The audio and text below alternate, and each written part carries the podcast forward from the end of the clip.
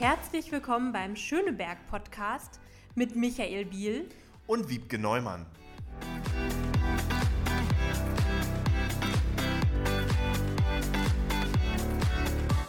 Dann starten wir. Herzlich ja. willkommen. Herzlich willkommen unserem heutigen Gast. Das ist Falk Rahn. Ähm, und Falk, erstmal herzlich willkommen beim Schöneberg Podcast. Ja. ja, herzlich willkommen auch. Oder Wiebke und Michael. Hallo. Hi. Genau. Hallo Michael. Hm. Grüße euch beide. Schön. Ich habe mich auf die sechste Folge gefreut, weil es heute auch wieder kulinarisch zur Sache geht. Aber Wiebke, du bist erstmal dran. Genau, ich möchte äh, Falk schon mal ein bisschen vorstellen zu Beginn. Ähm, Falk ist Geschäftsführer und Inhaber von gleich zwei spannenden Unternehmen. Und zwar von Frucht und Freunde, die sehr leckere Marmelade herstellen. Und von Vanille und Marille Eismanufaktur, die sicherlich auch alle kennen und im Sommer sehr lieben. Das geht ja jetzt bald wieder richtig los. Ähm, Falk hat Vanille und Marille 2009 gegründet und Frucht und Freunde ist ein bisschen jünger und kam erst im letzten Jahr dazu. Ähm, und wenn man auch manchmal bei den Eisläden von Marille, Vanille und Marille ähm, eher an Kreuzberg denkt, die Produktionsstätte von Eis und Marmelade ist im Naumannpark am Südkreuz mitten in Schöneberg und deswegen wunderbar passend zum Schöneberg-Podcast. Genau, das denke ich auch. genau, und äh, ihr ähm, macht Marmelade, wie Wiebke das gerade gesagt hat. Und eure Marmelade kann man in Supermärkten kaufen, aber ihr habt auch spezielle Linien, die in Hotels und für spezielle Events angeboten werden. Und ähm, Wiebke und ich sind schon ganz gespannt, weil wir äh, dürfen bei euch in Kürze ja bereits bestellte Marmeladengläser bekleben mit unseren Gesichtern. Das haben wir bei euch als kleines Giveaway in Auftrag gegeben. Wir sind schon ganz gespannt, wie das aussehen wird und wie es schmecken wird. Und meine erste Frage geht aber gar nicht in Richtung Marmelade, Falk, sondern in Richtung Eis, weil ich liebe Eis und äh, habe bei euch auch äh, schon ganz oft Eis gegessen. Äh, ihr habt mittlerweile ja sieben Läden, glaube ich, in Berlin, zwei davon in Schöneberg. Und äh, meine erste Frage, die auch alle Zuhörenden hier vom Schöneberg-Podcast äh, interessiert, äh, welches Eis wird denn am liebsten in der Belziger Straße, da ist der eine Laden, Schöneberg Süd sozusagen, und in Schöneberg Nord in der Mottstraße, am liebsten gegessen von den Schönebergerinnen und Schönebergern? Also das zieht sich eigentlich in, über alle Eisläden gleich hinweg. Also das bleibt mit großem Abstand, ist es tatsächlich die Schokolade. Ja? Also da kann man sonst was für andere Sorten reinbringen. Schokolade verkaufen wir doppelt so viel wie die, dann die nächst besser laufende Sorte, dann Vanille. Das passt quasi in den deutschen Durchschnitt. Das ist, glaube ich, in allen anderen Städten in Deutschland auch so. Schoko und Vanille. Ähm, ich habe mal äh, in Aachen ein Eis probiert, Red Bull Eis. Man muss natürlich Red Bull mögen, aber gibt es solche, ich, sag mal, exotischen Sorten auch bei euch in den Läden? Mm, ja, ich sag mal so, also Red Bull vielleicht nicht unbedingt, aber auf jeden Fall schon so ein paar ausgefallenere Sorten. Also es ist vielleicht auch so ein bisschen so ein Trend, dass die Leute die Gäste, sie erwarten einfach ein bisschen was Besonderes. Ja? Also sie wollen irgendwie ein bisschen was Ausgefalleneres, das, was es vielleicht nicht überall gibt, das, was es auch nicht, was sie vielleicht auch nicht unbedingt kennen. Dass sie dann am Ende vielleicht doch wieder bei Schokolade, Vanille und Erdbeer hängen bleiben, das ist die andere Sache. Aber zumindest möchte man halt was im Angebot, was auch Besonderes sehen. Und das ist genau so ein bisschen das, was uns auch auszeichnet, denke ich, dass wir eben äh, neben den Klassikern eben auch so ein paar ausgefallenere Sorten, was, was dann auch wirklich nur bei uns gibt, äh, produzieren und das fängt an, dass wir jetzt äh, auch, das fängt, was ich weiße Schokolade mit Schoko und Orange, dann haben wir Erdnuss mit Brownies und das wird halt bei uns alles so auch wirklich selber dann produziert und selber auch äh, ja alles hergestellt. Mm. Und du testest das, bevor es im Laden äh, verkauft wird? Ja, sozusagen. Na gut, jetzt nicht von jeder Schale. Ich glaube, dann, dann würde ich ja auch nicht mehr so richtig hinter den. Wir würden uns da auch zur Verfügung stellen. genau. Ja, genau. Aber klar, nee, auf jeden Fall, was wir, wir, wenn wir jetzt neue Sorten kreieren, dann bin ich, ich sage mal so, ich bin schon derjenige, der dann auch wirklich dahinter steht und dann probiert und dann wieder verwirft und wieder kreiert und wieder verwirft. Also Jetzt gerade dabei sind wir, wie, jetzt gerade in diesen Tagen sind wir dabei, eine vegane Sorte noch wieder zu entwerfen. Vegan ist halt, oder sagen wir mal nicht unbedingt vegan, laktosefrei ist ein großes Thema. Und da sind, aber die Leute wollen eben immer nicht nur unbedingt jetzt ähm, Himbeere oder Fruchtsorbets essen, sondern sie wollen eben das, was vielleicht auch irgendwo ein bisschen mehr an Milcheis mehr an ein Milcheis erinnert. Und da Genau, und da bin ich jetzt gerade dabei, irgendwann eine neue Sorte zu entwickeln, jetzt im, im Bereich Chai Latte gerade. Ah, das kommt in Schöneberg, glaube ich, auch gut an.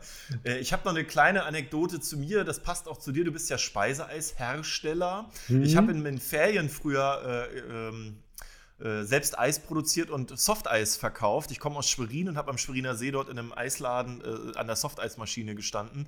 Äh, ich liebe Softeis. Es gibt relativ wenige Läden. Ich, in Schöneberg kenne ich, glaube ich, nur einen, der Softeis äh, verkauft äh, an der S-Bahn Julius-Leber-Brücke.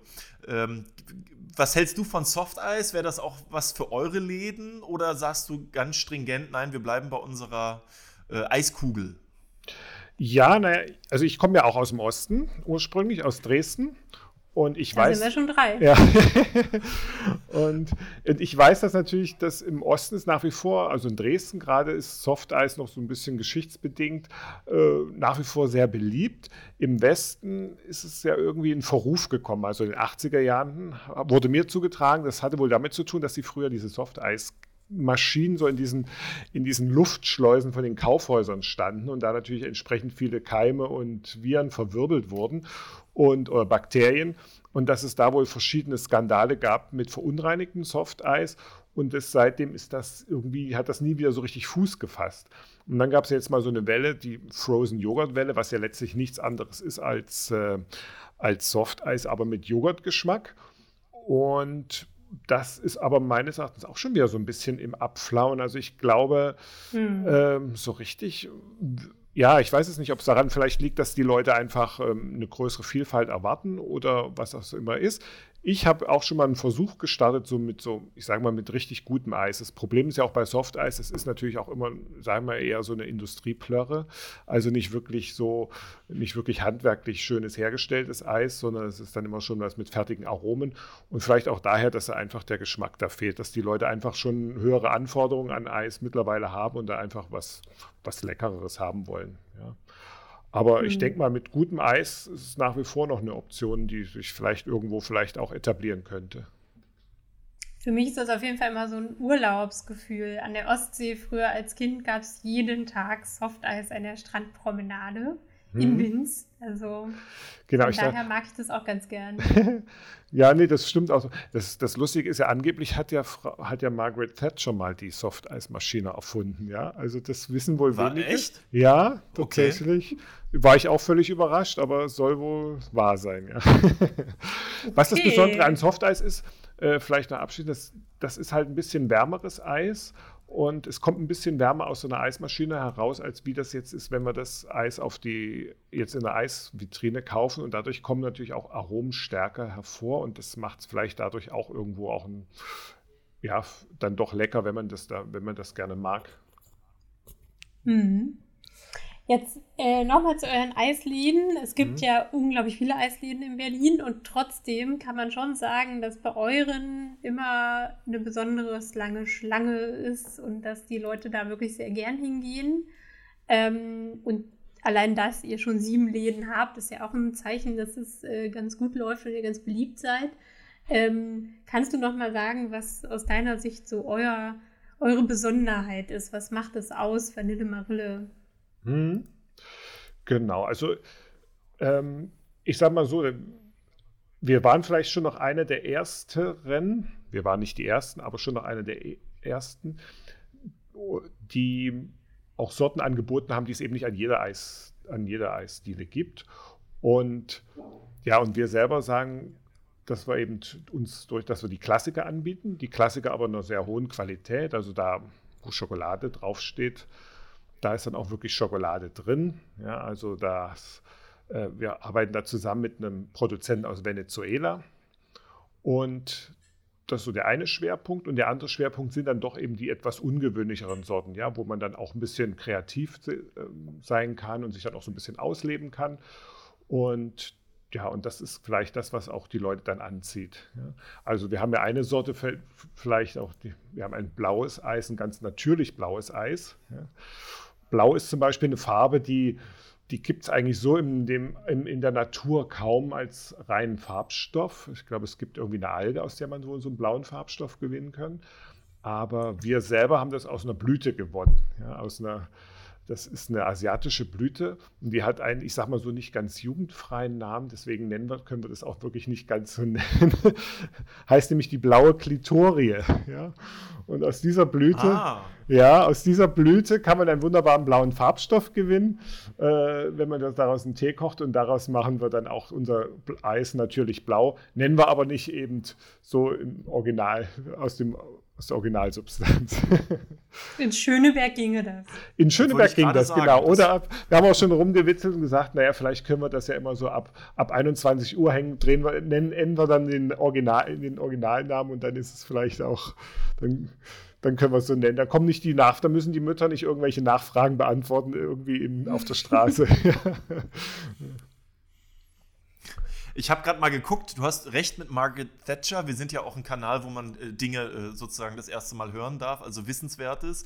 Äh, Soft Ice ist das erste Mal in den USA produziert worden, aber es hieß eben nicht Soft Ice. 1948 gab es dann ein Forscherteam in England unter der Leitung von Margaret Thatcher, die sich die mit Soft Ice beschäftigt haben. Und die haben dann den Namen Soft Soft Ice geprägt. Und danach ging das dann um die ganze Welt. Ah, äh, okay. so viel dazu. Das wirkt jetzt etwas klugscheißerisch, aber mich hat das echt interessiert, weil ich ein großer Fan von Soft Ice bin und total erstaunt war, dass Margaret Thatcher was damit zu tun hat. Hm.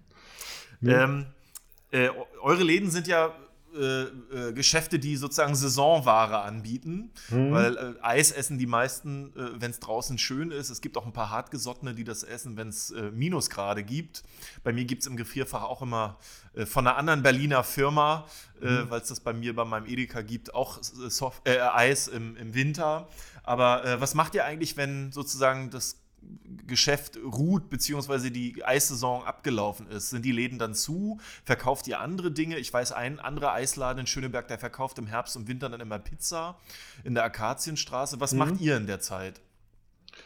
Ich sag mal so, was ich definitiv nicht mache, aber was ich, sich immer viele vorstellen, ist, dass ich also dann irgendwie fünf Monate in der Karibik in der Hängematte liege und mir irgendwie einen Caipirinha nach dem anderen einhelfe. nee, ganz, Schade. Ja, ne? da haben manche immer so diese Vorstellung, ja, dass man dann gar nichts anderes macht. Nein, also die, die äh, Winterzeit ist bei uns so ein bisschen die, ja, die Reparierzeit, die Renovierzeit die Buchhaltungszeit, also alles das, was sozusagen während der Eissaison liegen bleibt. Und man muss auch dazu sagen, so lang ist diese Winterzeit jetzt auch nicht. Also wir, wir verkaufen ja oft schon noch so bis Ende Oktober, Anfang November und dann geht es wie dieses Jahr schon Mitte Februar schon mal wochenweise los. Das heißt also, da ist jetzt die Pause gar nicht insgesamt so groß. Aber ich sage mal so, die Eisproduktion, die ruht da natürlich und das war ja auch dann sozusagen ist schon ewig mein Ziel, dann zu überlegen, was kann man denn alternativ machen. Aber das ist das eine Thema. Das andere Thema ist, was passiert mit den Läden? Also wir vermieten sie auch zum Teil unter. Zum Teil haben wir da auch ganz, ganz schöne Konzepte dabei, auch die vielleicht auch zum Süßen passen. Äh, sei es Macarons, sei es äh, ja, seien, sind das so Cookies zum Teil, aber zum Teil werden auch ganz andere Sachen verkauft. Also unser Schöneberger Laden der Belziger Straße, der hat jetzt zum, war jetzt zum dritten Mal, sind dann so sehr nette italienische Damen, die dann Kaschmir-Sachen verkaufen. Ja, mussten gut jetzt ah, okay. ja auch. Ich habe mich, hab mich schon gewundert, ja. ja. Ich sage mal so, das ist, ich sag, die Winterzeit, das nutzen gerne mal Leute, die ein neues Kulinar kulinarisches Konzept ausprobieren wollen und einfach mal sagen, okay, ich probiere mal zwei, drei Monate einfach mal aus, um einfach zu sehen, was läuft oder ob es laufen könnte ja, es ist halt wirklich nur eine Experimentierphase, bis man dann sich sozusagen etabliert hätte, ist dann schon wieder die, die Winterzeit vorbei und muss auch sagen, Januar, Februar passiert ja generell wenig in der Gastronomie, dann halten sich die Leute auch gar nicht mehr draußen auf. So, aber mhm. das ist das eine Thema. Das andere Thema ist aber eben genau aus diesem, was mache ich denn mit, wie könnte ich denn meine Eismacher denn auch im Winter beschäftigen, weil das ist für uns nach wie vor mal ein großes Thema.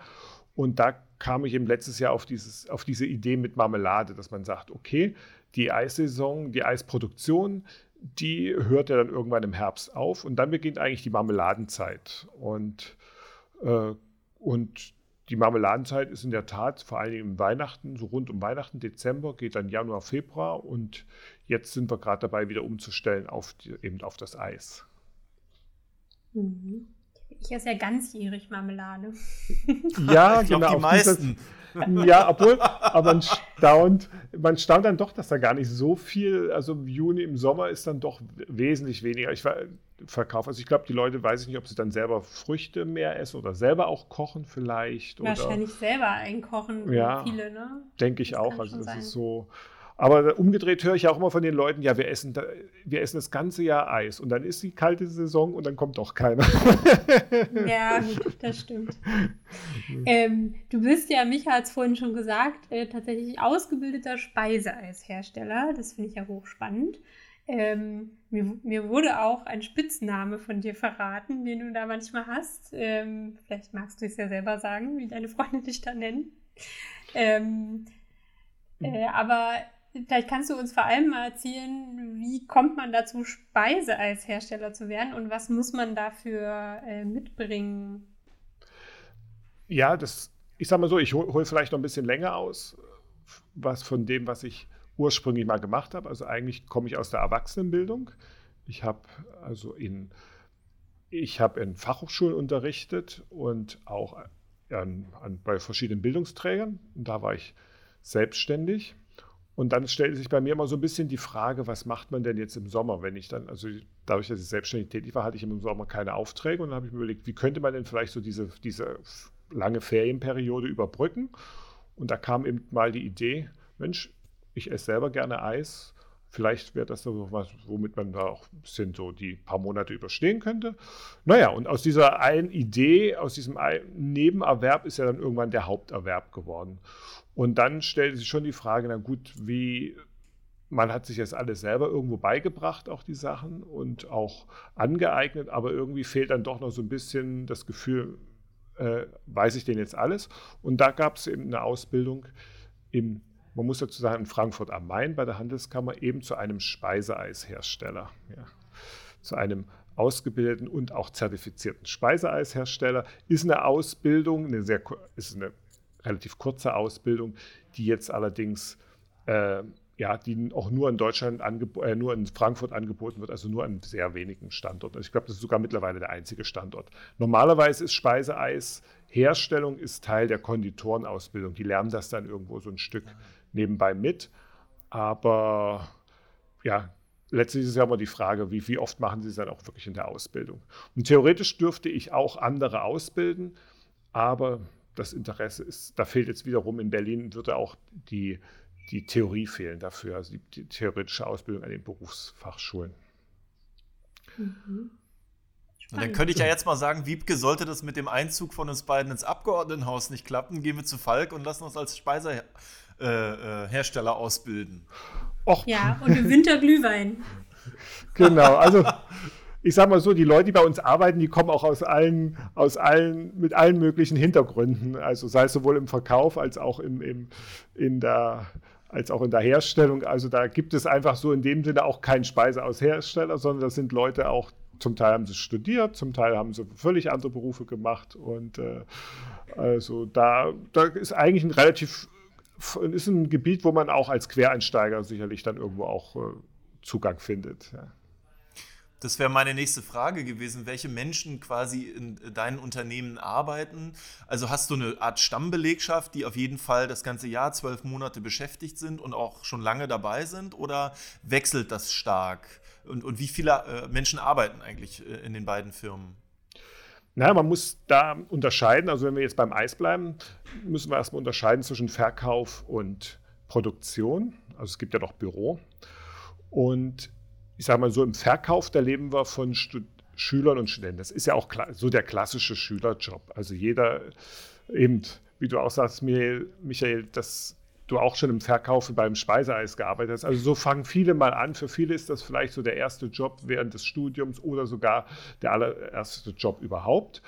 In der Produktion ist es schon ein bisschen schwieriger, weil wir da natürlich auch erstmal, muss man natürlich schon noch eine gewisse, ja, einen gewissen Erfahrungsschatz dann vermitteln und auch eine gewisse Handfertig Handfertigkeit auch dann sich aneignen. Und da ist tatsächlich, das ist mein großes Problem zu sehen, wie kommen die Leute wieder? Also wenn sie jetzt sieben Monate bei uns tätig waren, acht Monate, kann ich sie denn motivieren, auch wiederzukommen? Ja? Also manche machen das, manche machen es nicht. Und ja, das ist halt, ist halt so ein grundsätzliches Problem in der Eisherstellung. Und deswegen glaube ich, meines Erachtens gibt es auch, sind so diese Speiseeisdielen ja auch überwiegend klein, ganz kleine Betriebe, weil es, weil es, weil man eben als Unternehmen keinen dauerhaften Job bieten kann. Und das versuche ich ja eigentlich auszugleichen mit dieser Marmeladenproduktion. Ist ein Versuch, ob es jetzt wirklich klappt, weiß ich nicht. Ja. Mhm. Ähm, ich, ähm, Wiebke, ja. bevor, bevor du weitermachst, der Falk äh, ist die Frage umgangen, wie denn sein Spitzname in der Firma ist.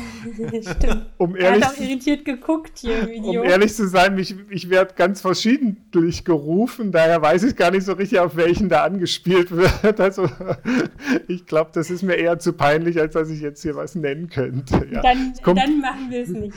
Das kommt, glaube ich, auch darauf an, wer mich wie ruft. Also ich sage mal so, das ist halt das Schöne auch bei uns in der Produktion. Ich bin überwiegender Produktion, muss ich auch dazu sagen. Äh, wir sind halt ein Team aus ganz, ganz gemischten, also aus ein total gemischtes Team. Das betrifft sowohl was die Herkunft angeht, also Venezuela, Brasilien, äh, Frankreich, äh, Deutschland. Das betrifft aber auch so, ja, das sind, sind Lesben dabei, Schwule sind dabei, Heterosexuelle dabei. Also es ist im Grunde komplett gemischt so, ja. Und ja, jeder macht also seine Witze und äh, ja, deswegen weiß ich gar nicht, worauf er, wer euch was gesteckt fand, hat. Ja. Also ich finde ich find die Bezeichnung ganz süß, aber wir müssen das natürlich nicht verraten. Ja. Aber das Schöne ist, so, wie, du, wie du das gerade erzählt hast, das ist doch eine schöne Mischung, die auch perfekt zu Schöneberg passt und Schöneberg auch äh, gut symbolisiert. Ne? Das, äh, mhm. das Absolut toll. und das macht es auch bei uns aus, muss ich auch sagen. Also das ist, ja, genau. Und was euch ja auch ausmacht, hast du ja auch schon gesagt, ist so ein bisschen die, dass ihr sehr auf die Qualität achtet, ähm, auch von dem, was ihr quasi nutzt, um das Eis herzustellen. Ähm, ich konnte ja auch selber schon mal äh, verschiedene Sachen probieren und äh, man schmeckt es auch.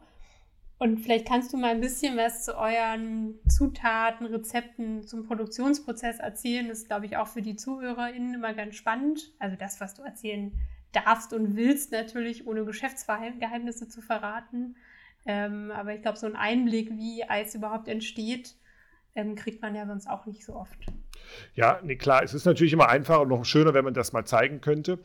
Aber so kurz beschrieben kann man vielleicht sagen, Eis wird angerührt, wird gefroren und wird dann in die Tiefkühlkammer gestellt, um dann richtig durchzufrieren. Und das Anrühren, das hängt jetzt von der Eissorte drauf, äh, davon ab. Also es, wenn wir jetzt von unserem Milcheis sprechen, da wird zunächst eine Art, eine Art Eis-Basismix gemischt. Das besteht aus Sahne, aus Milch, aus Zucker, aus Traubenzucker, aus natürlichen Bindemitteln, also Johannisbrotmehl und Guarkernmehl. Und das ist, ergibt dann so dieses, dieses weiß, weiße, milchige, milchige Basis, die man vom Stracciatella her kennt. Ja? Und davon, das stelle ich in großen, so, wir nennen es Pasteurisierer, das sind, äh, das sind im Grunde kann man sich das wie große Tonnen vorstellen, ja, in denen, in denen etwas erhitzt und wieder abgekühlt wird mit großen Rührstäben drin. Wenn dieser Basismix hergestellt wird, dann nehmen, arbeiten, nehmen wir das ab in großen 15 Liter Eimern. Also wir arbeiten wirklich mit großen, äh, ja, großen, relativ auch schweren Einheiten. Dann wird dann kommt so der entsprechende Geschmacksträger rein. Also wenn ich zum Beispiel Pistazien möchte, dann mache ich da eben Pistazienmark rein, Haselnuss, was auch immer. Das Ganze wird kräftig gemischt mit einem Rührgerät, den man sich in etwa wie den Zauberstab äh, vorstellen kann, den man zu Hause hat, nur in einer XXL-Version. Und dann geht dieser Basismix oder dieser, dieser Eismix geht dann in die Eismaschine hinein. Und die Eismaschine kann man sich vorstellen, vielleicht wie so eine, ja, wie so eine Art Waschmaschine mit einem, mit einem großen Rührwerk drin. Und äh, da drin wird das Eis einerseits runtergekühlt und andererseits wird da Luft reingeschlagen. Also man könnte jetzt kein Eis essen, in dem nicht ein Teil Luft ist. Und dieses handwerklich hergestellte Eis hat ungefähr ein Drittel Luft. Ich sage auch immer so, dieses eine Drittel ist völlig kalorienfrei. Also und das ist gut zu wissen. Ja, genau. Und das, dieser Prozess dauert circa 15 Minuten, dieses Runterfrieren. Dann öffnet man diese Klappe und dann kommt der Eis, dieses fertige, gekühlte Eis raus, wird in Schalen abgefüllt. ist aber noch nicht kalt genug, um in den Verkauf zu kommen. Ja? Also es kommt da mit 7 bis 8 Grad raus. Das wäre eigentlich viel zu weich noch. Und dann kommt es in den sogenannten Schockfroster bei uns. Der Schockfroster, das ist ein, ist so ein, ist ein kleiner Raum, da sind es minus 40 Grad drin. Da bleibt es dann so 20 Minuten in etwa drin und dann wird es in die normale äh, Gefriertruhe, in die Gefrierkammer geschoben, da sind es dann minus 20 Grad drin. Da bleibt es nochmal eine Nacht drin, wird durchgefroren und dann am nächsten Tag geht es dann in den Verkauf. Und klingt erstmal sehr extrem kalt, aber ich sage mal so, wenn man da eine Weile drin arbeitet, dann irgendwann geht man da auch mit T-Shirt und kurzer Hose rein und, äh, und hält es zumindest kurzzeitig auch mal da drin aus. Ja. Und dann gibt es natürlich andere Sorten, wie dies, wenn wir jetzt von Vegan-Eis reden, oder von Sorbets, die werden natürlich anders hergestellt. Da ist ja kein Milchanteil drin. Da arbeiten wir dann wirklich mit, richtig, mit richtigen Früchten, die stark püriert werden und dann äh, entsprechend noch ein paar Zutaten dann dazu. Und dann passiert aber der Gefrierprozess äh, parallel wie zum Milcheis, dass es dann irgendwann nach einer Viertelstunde raus als fertiges Eis, als fertiges Eis dann rauskommt. Wie viel Kilogramm Eis produziert ihr denn am normalen Produktionstag? ist eine gute Frage, aber das schwankt extrem. Also das, ich denke mal eher in Schalen. Das hängt auch so ein bisschen von der Sorte ab. Also wenn es eine Sorte gibt wie Erdnuss-Brownies, wo wir erstmal selber die Brownies selber äh, backen, dann kommt am Ende des Tages nicht so viel raus, wie wenn wir jetzt Schokoladeneis machen, was relativ zügig in der Produktion geht. Also das kann schwanken zwischen 50 Schalen, können aber auch schon mal im Extremfall 200 Schalen am Tag sein. Und eine Schale wiegt, wie groß ist eine Schale bei euch? Hm, fünf Kilo ungefähr. Okay, ja, wow. Viereinhalb Kilo. Okay. Und hängt auch natürlich von vielen Faktoren ab, wie was haben wir für ein Wetter? Ja, also was ist es? Äh, ist Sonne zu erwarten oder ist ein Wochenende zu erwarten? Ist ein Feiertag zu erwarten? Und danach machen wir auch unsere ganze Eisprogrammplanung. Also jetzt gerade im, wo es noch so kühl ist, ich gucke gerade raus und sehe, äh, es regnet, dann. Äh, ja, hier auch. Also, ähm, dann ähm, wollen die Leute doch irgendwie eher Sorten, die sich vielleicht so ein bisschen gefühlt wärmt, also irgendwas mit Fett. Ja. Wenn es dagegen richtig heiß draußen ist, über 30 Grad, dann bräuchten wir eigentlich nur noch Sorbets herstellen. Ja, nicht für mich. Ich bin nicht so ein Sorbet-Freund. Ich esse ja. dann lieber richtig schönes Eis, so sage ich ja. mal. Äh, Falk, ähm, wir leben ja in äh, aufregenden oder für viele Unternehmen sehr, sehr schwierigen Zeiten. Wir haben gerade ein ganz schlimmes Jubiläum hinter uns bringen dürfen, ein Jahr Lockdown und damit auch ein Jahr äh, verschiedenste Eindämmungsverordnungen. Waren deine Unternehmen davon betroffen? Und äh, wenn ja, konntet ihr auf staatliche Hilfe zurückgreifen? Äh, hat dir was gefehlt? Was waren da so deine Erwartungen an die Politik? Und äh, wie geht's äh, euch denn trotz Lockdown und Corona? Also ich sage mal so, Jammern gehört zum Geschäft und ich kann natürlich auch bestätigen, dass es auch bei uns schlechtere Verkäufe gab als die Jahre zuvor. Aber es wäre, ich sage mal so, es wäre ungerecht gegenüber den anderen Gastronomen, weil wir ja Gott sei Dank nie schließen mussten. Ja? Wir sind ja ein, zählen letztlich auch mit zu den lebensmittelverkaufenden Unternehmen. Und wir haben auch keine bei uns, also in unseren Läden auch keine, keine Café, kein Café in dem Sinne mit Sitzplätzen, ja. Mhm. Ich sage mal so, ich bin mit dem blauen Auge über die, über die Krise gekommen. Und sag mal so, das hat vielleicht auch so ein bisschen mir jetzt das Ganze gerettet. Äh, ich denke, es hatte vielleicht auch ein bisschen zu tun, wir waren eine der wenigen Ziele vielleicht, die auch so, sagen wir, Mütter mit Kindern oder Familien mit Kindern anpeilen konnten während, der, während des Lockdowns. Vielleicht auch hat das auch so ein bisschen geholfen, das Ganze auch so ein bisschen zu entspannen, jetzt auch vielleicht in Familienseiten, dass man überhaupt mal ein Ziel hatte, überhaupt, wo kann man denn mal hingehen, wenn man denn mal mit seinem Kind raus möchte. Also wir hatten schon, schon die Schlangen waren nicht kürzer, sie waren sogar länger, aber sie hatten alle Abstand dazwischen. Was wir schon merken natürlich, wir können nicht so zügig verkaufen wie, wie in normalen Jahren. Ja? Also wir müssen äh, natürlich auch die, die Vorsichtsmaßnahmen einhalten und dazu zählt eben auch, dass wir ja nur ein, eine Person in die Läden hineinlassen können. Und das, das, das zeigt natürlich gerade in der Stoßzeit am Nachmittag, äh, ja, verhindert das natürlich dann doch einen sehr einen größeren Verkauf.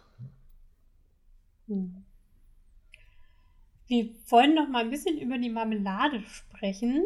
Ähm, eure Marke hieß ja zuerst anders. Ähm, Marmelicious hieß sie, glaube ich, zuerst. Jetzt heißt sie Frucht und Freunde, äh, was ich persönlich einen sehr schönen Namen finde. Mhm. Passt auch so schön zu Vanille Marille. Also ist alles so ein, aus einem Guss. Ähm, was macht denn die Marmelade so besonders? Ähm, außer natürlich, dass sie in Schöneberg produziert ist. Ja, also dieser Namenswechsel, dieser Name, ich habe eine kleine Manufaktur übernommen, die hieß vorneweg Marmelicious. Und da hatten wir festgestellt, irgendwie steht das nicht so, steht der Name so für nichts so Richtiges. Ja? Und, und man muss auch sagen, wir versuchen ja auch, äh, oder wir sind ja auch zum Teil in den, in den Supermärkten vertreten.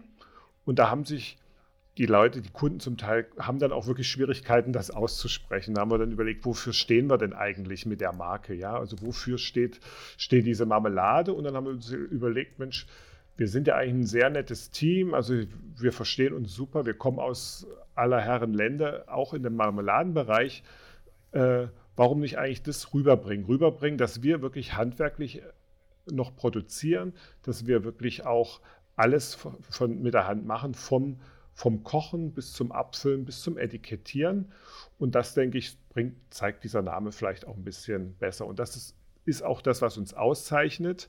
Einerseits, andererseits auch wiederum hier die Qualität, dass wir halt darauf achten, einen sehr hohen Fruchteinteil in die Gläser zu bringen. Deswegen dürfen wir uns ja auch nicht Konfitüre und Marmelade nennen, weil das sind geschützte Begriffe. Da müsste der Zuckeranteil wesentlich höher sein, damit wir es so nennen dürfen. Also das heißt, das wollen wir ja gar nicht. Ja. Und äh, dann auch, wie, wie schon beim ähnlich beim Eis, gibt es Klassiker Erdbeermarmelade, Aprikose, Brombeere. Gibt es dann auch ein bisschen ungewöhnlichere Sorten mit im Bereich der Marmelade. Und das ist das, was uns auszeichnet. Wie dürft ihr euch denn nennen? Fruchtaufstrich. Fruchtaufstrich, okay. Ja, ich, das klingt auch viel gesünder. Ich wünschte, ich ja. hätte noch so einen Namen für Nutella, damit das auch gesünder klingt. Aber, äh, klingt gesünder, aber man muss sagen, die Leute können damit noch nicht so richtig was anfangen. Ja? Also das merkt man so. Äh, ja, für viele erinnert das vielleicht irgendwie an Wurstaufstrich oder so. Ja. also ja. ich selber, ich sage mal so, wenn ich normal rede, rede ich auch von Marmeladen einfach. Ja, damit einfach, das lässt sich einfacher erklären, was wir denn da eigentlich wirklich produzieren. Und das bringt es dann auch vielleicht ganz gut rüber. Das hat übrigens vielleicht noch am Rande, das, dass wir, dass das Wort Marmelade ist eigentlich ganz streng genommen nur auf Zitrusfrüchte begrenzt. Ja, das haben die Engländer noch durchgedrückt, bevor sie dann den Brexit in den Brexit abgehauen sind. Äh, dass nur Fruchtaufstriche, die Zitrusfrüchte, Orange, Zitrone oder ähnliches enthalten, dürfen sich Marmelade nennen. Der Rest ist alles Konfitüre. Schon wieder die Engländer. Ja, genau. ihr habt äh, den Unternehmenssitz ja in, in, Kreuzberg, aber ihr produziert, das haben wir jetzt schon ein paar Mal angesprochen, in Schöneberg. Viele wissen das gar nicht, auch Menschen, die in Schöneberg leben, dass wir mitten in Schöneberg einen großen Gewerbepark haben, nämlich den Naumannpark. Das sind 60.000 Quadratmeter, wo eine bunte Mischung aus Gewerbetreibenden ihre Ideen umsetzen und ihr eben auch mit eurer Produktionshalle dort. Wie seid ihr auf den Naumannpark gekommen und ähm, was gefällt euch an diesem Gewerbegebiet und wo gibt es vielleicht auch aus eurer Sicht noch Verbesserungsbedarf als äh, Gewerbetreibende? Aus, sagen wir so, Auslöser war, dass unser eigentlicher Produktionsstandort in der Hagelberger Straße in Kreuzberg am Mehringdamm zu klein geworden ist. Und dass ich mich dann umgeschaut habe, was ist denn nicht allzu weit entfernt. Und das, ja, das war mittlerweile vor sechs Jahren, sieben Jahren. Und da bin ich eben auf diesen Nauernpark in Schöneberg gestoßen und ich sage mal so, ich fühle mich da sehr wohl. Also es ist ein schön entwickeltes Gelände mit einem schönen Branchenmix. Man findet da also vom Autoschrauber bis zum, bis zum Tischler alles. Und es ist auch ein sehr gepflegtes, gepflegte Gewerbe, Gewerbeeinheit. Also das, da wird, man merkt eben, dass sich der Eigentümer da sehr auch um das Gelände drum kümmert und das macht es einfach auch Spaß. Und natürlich vor allen Dingen unschlagbar ist die Lage. Also mir ging es auch darum, irgendwo eine Produktion, meine Produktion dahin zu setzen, wo auch meine Leute hinkommen können. Also es nützt mir nichts, wenn ich irgendwo draußen in Brandenburg komme oder bin, aber da kommt keiner irgendwie zum Arbeiten hin. Und das war so der ausschlaggebende Grund. Und ich fühle mich da eigentlich auch sehr wohl, muss ich dazu sagen. Also Das ist, ich hab, hoffe auch, dass ich nach wie vor dort bleiben können. Die, wie gesagt, es ist zentral an der S-Bahn, es ist auch zentral äh, im netten Kiezen bei Schöneberg, wo man auch mal zwischendurch, mal, wenn man mal raus will, einfach mal einen Kaffee trinken kann. Und ja, das zeichnet diesen Standort dort aus. Ja, ihr habt ja zum einen äh, diesen Produktionsstandort zum Gewerbegebiet, aber ihr habt ja mit den Läden auch einfach ganz viele äh, Standorte so mitten in den Kiezen und belebten Straßen und ja auch wirklich in beliebten Straßen, wenn ich da so an die Motzstraße denke.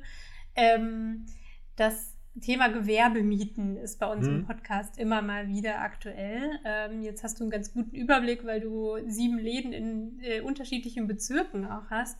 Ähm, wie beobachtest du das? Hat sich das ähm, in allen Bereichen erhöht? Hast du da irgendwie ähm, Probleme in einzelnen Gebieten? Musstet ihr vielleicht schon mal irgendwas aufgeben, weil die Miete zu teuer war? Mm, Gott sei Dank, sage ich mal so, war das jetzt bei uns noch nicht so das Thema. Das hängt einerseits damit zusammen, dass ich natürlich sehr kleine Läden habe. Ja, also das ist natürlich ein Unterschied, ob ich eine Physiotherapie habe, die unglaublich viel Platz einfach brauche oder ob ich wie in, ob ich dann nur 30 Quadratmeter habe. Also da macht sich natürlich nicht ganz so stark bemerkbar dann der Unterschied. Aber ich sage mal so, in der Tat ist es, also ich sage mal, das Hauptproblem ist eher die Lage. Die zählt natürlich im Bereich Verkauf, ist es das A und O. Und ich, es war schon immer schwierig, in guter Lage ein Gewerbe zu finden. Ich verfolge natürlich auch immer den Markt und sehe schon, wo ich denke, so hoppla, was, in was für Lagen jetzt Preise aufgerufen werden, wo ich früher in bester Lage noch was bekommen habe. Das staune ich auch. Ich frage mich natürlich dann auch immer wirklich, bekommen die Leute das, bekommen denn das diese Vermieter dann auch eigentlich los, diese Läden? Also viele wollen ja dann doch irgendwo auch einen seriösen Mieter haben. Und ich denke auch immer, ich kann natürlich, kann natürlich irre Mieten aufrufen, aber wenn nach einem Jahr der Mieter pleite ist, habe ich damit auch nicht allzu viel gekonnt. Also das ist natürlich, das, die Frage stellt sich bei mir immer. Ich muss sagen, Gott sei Dank bin ich habe ich jetzt eher, war das noch nicht ein Grund, jetzt für mich irgendwo auszuziehen, weil man macht ja, im, man macht ja immer im Vorfeld schon die Mieten, die Mieten, ähm, wir haben längere Mietverträge. Ich habe zum Teil auch sehr langlaufende Mietverträge auch äh, abgeschlossen. Und ich sage, gute Hausverwaltungen wollen natürlich einfach auch einen guten Mieter behalten. Ja, also da ist es dann, die versuchen jetzt nicht das Maximale rauszuziehen. Für uns war es schon eher der Grund, dass wir mal, äh, dass wir eher mal den, die den einen Laden und so zwei Läden wegen der Hausverwaltung aufgegeben haben, weil das einfach unmögliche Hausverwaltungen sind. Aber gerade in Schöneberg, die beiden Häuser, also sowohl Motzstraße als auch Belziger Straße, sind sehr, sehr umgängliche, nette Hausvermieter. Also da gibt es auch keinen Grund, da, dass wir da weg wollen. Das beruhigt das, uns. Das beruhigt uns in dem konkreten Fall sehr, aber äh, dir in der, in der Belziger Straße gegenüber von deinem Laden gibt es ein paar Läden, die davon ganz aktuell betroffen sind. 80-prozentige Mieterhöhungen. Mhm. Äh, sie können sich dagegen nicht wehren, weil wir eben keine Regulierung im Mietenmarkt bei Gewerbe haben.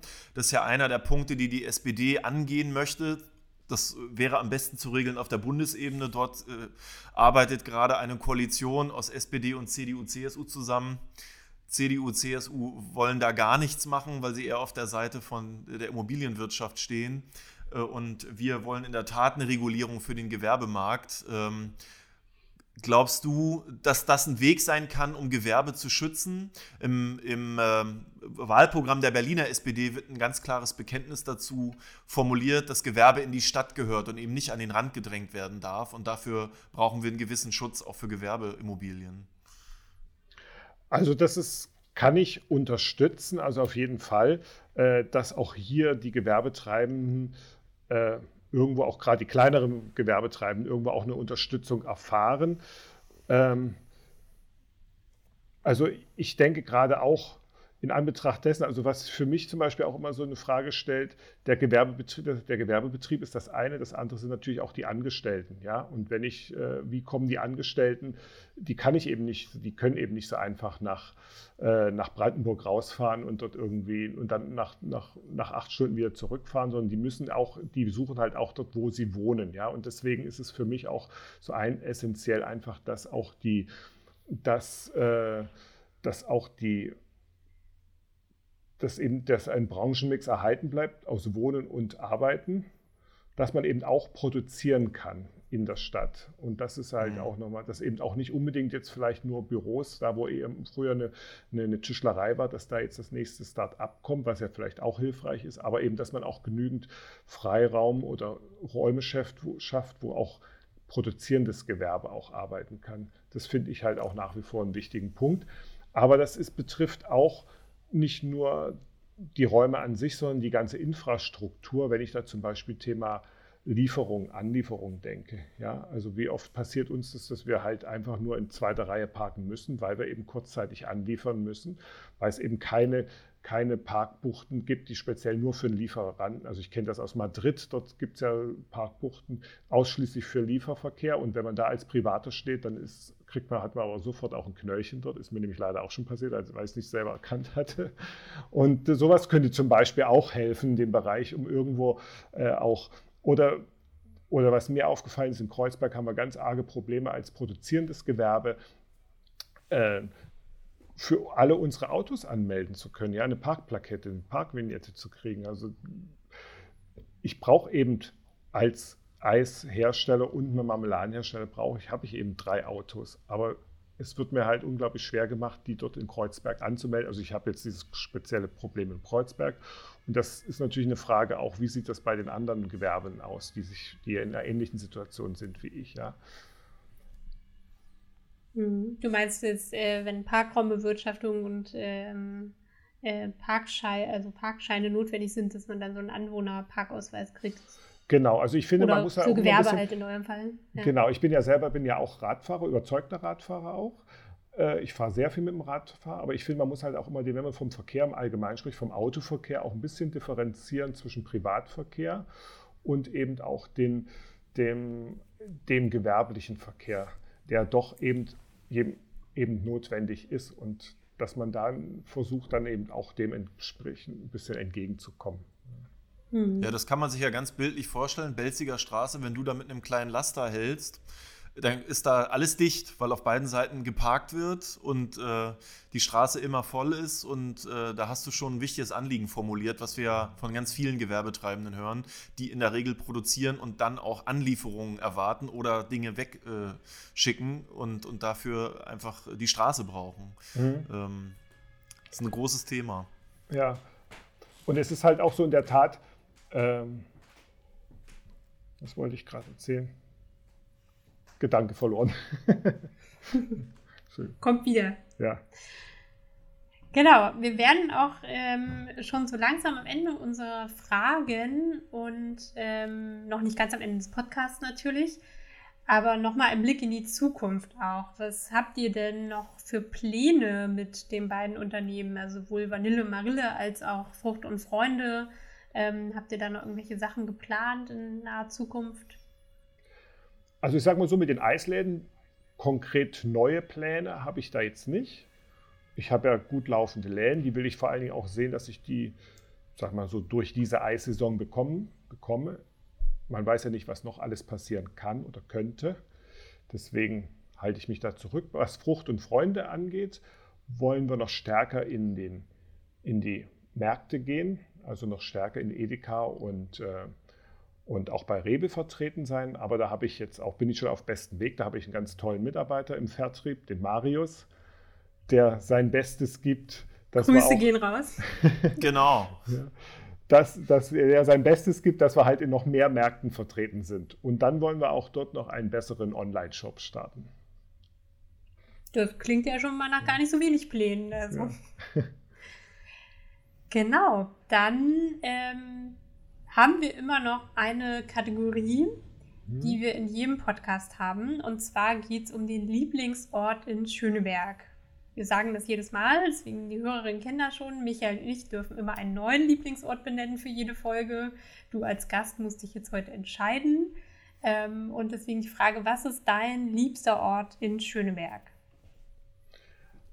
Also, was ich wahnsinnig gerne tue und worauf ich wirklich mich schon wieder richtig freue, ist mich in ein schönes Café in die Sonne setzen, ein Käffchen trinken und Leute beobachten. Und wenn ich jetzt so spontan sagen sollte, wo würde ich es jetzt sofort am liebsten machen? Ja, wenn Sonne wäre, dann im Romeo und Romeo in der Motzstraße. Ah. Ja, dann treffen wir uns im Sommer dann da. Ja, wunderbar. Prima. Wiebke, und dein Lieblingsort heute? Mein Lieblingsort heute ist ähm, der Nelly Sachs Park, ganz äh, im Norden vom Bezirk. So ein kleiner, schöner Park ähm, beim Dennewitzplatz Richtung Gleisdreieckpark. Da fahre ich sonst meistens auch mit dem Fahrrad oft lang, aber es lohnt sich da auch mal ein bisschen lang zu gehen. Ähm, es gibt einen sehr schönen Teich, es gibt einen sehr schönen äh, Spielplatz dort, ähm, der wirklich, glaube ich, für viele Familien auch ein Highlight ist. Also das ist wirklich sehr nett. Und äh, benannt ist der nach einer jüdisch-deutschen Schriftstellerin und Lyrikerin, Nelly Sachs nämlich, ähm, die auch in Schöneberg gelebt hat und ähm, vor einem Transport der Nazis, also in ein Vernichtungslager, geflohen ist nach ähm, Schweden. Und sie hat sogar den Literaturnobelpreis gekriegt. Also doch auch nochmal vom Namen her etwas, wo man sich nochmal mehr beschäftigen kann. Deshalb der Lilly Sachs Park. Und bei dir diesmal, Micha? Also ich äh, habe ja immer das Problem, wie du auch, viele Lieblingsorte in Schöneberg zu haben, aber ich entscheide mich heute für die Langenscheidbrücke. Das ist die Brückenverbindung zwischen der Krellestraße der, und der Cheminski und, und Monumentenstraße. Äh, das hat zwei Gründe. Wenn man den Autoverkehr, der da noch viel zu stark ist, äh, sich mal wegdenkt, kann man da ganz gut entspannen, weil man in beide Richtungen tolle Ausblicke hat. Ähm, in die eine Richtung sieht man äh, das, den Euref Campus, Gasometer, und in die andere Richtung einen ganz tolles, einen tollen Blick auf den Fernsehturm. Und ich komme ähm, trotz der noch vorhandenen Lärmkulisse da einigermaßen gut runter. Und alle, die da mal lang spazieren gehen, haltet mal ein bisschen inne auf der Brücke und äh, versucht mal eine kleine Meditation an der Stelle und äh, das tut der Seele gut, dem Körper und äh, ist ein wunderbarer Ort in Schöneberg. Ja, dann danke nochmal für diese Lieblingsorte und danke insgesamt an Falk für diese wirklich sehr spannenden Einblicke in die kulinarische Vielfalt bei euch. Ähm, wir freuen uns, glaube ich, alle auf das nächste Eis. Ja, da freue ich mich, wenn ihr dann als Gäste kommt. Ja, ja sehr gerne. Ähm, immer wieder.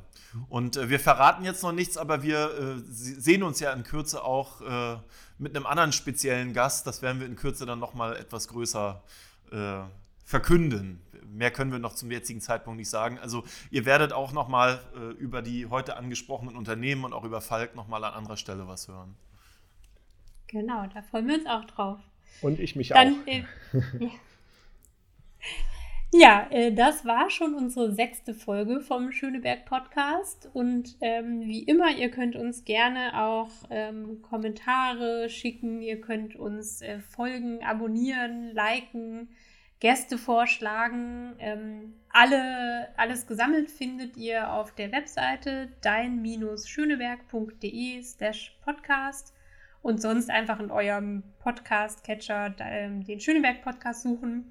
Da findet ihr ihn auf jeden Fall auch. Und wir freuen uns auf die nächste Folge und sagen jetzt Tschüss. Genau, vielen lieben Dank. Viel Spaß ja. beim Reinhören.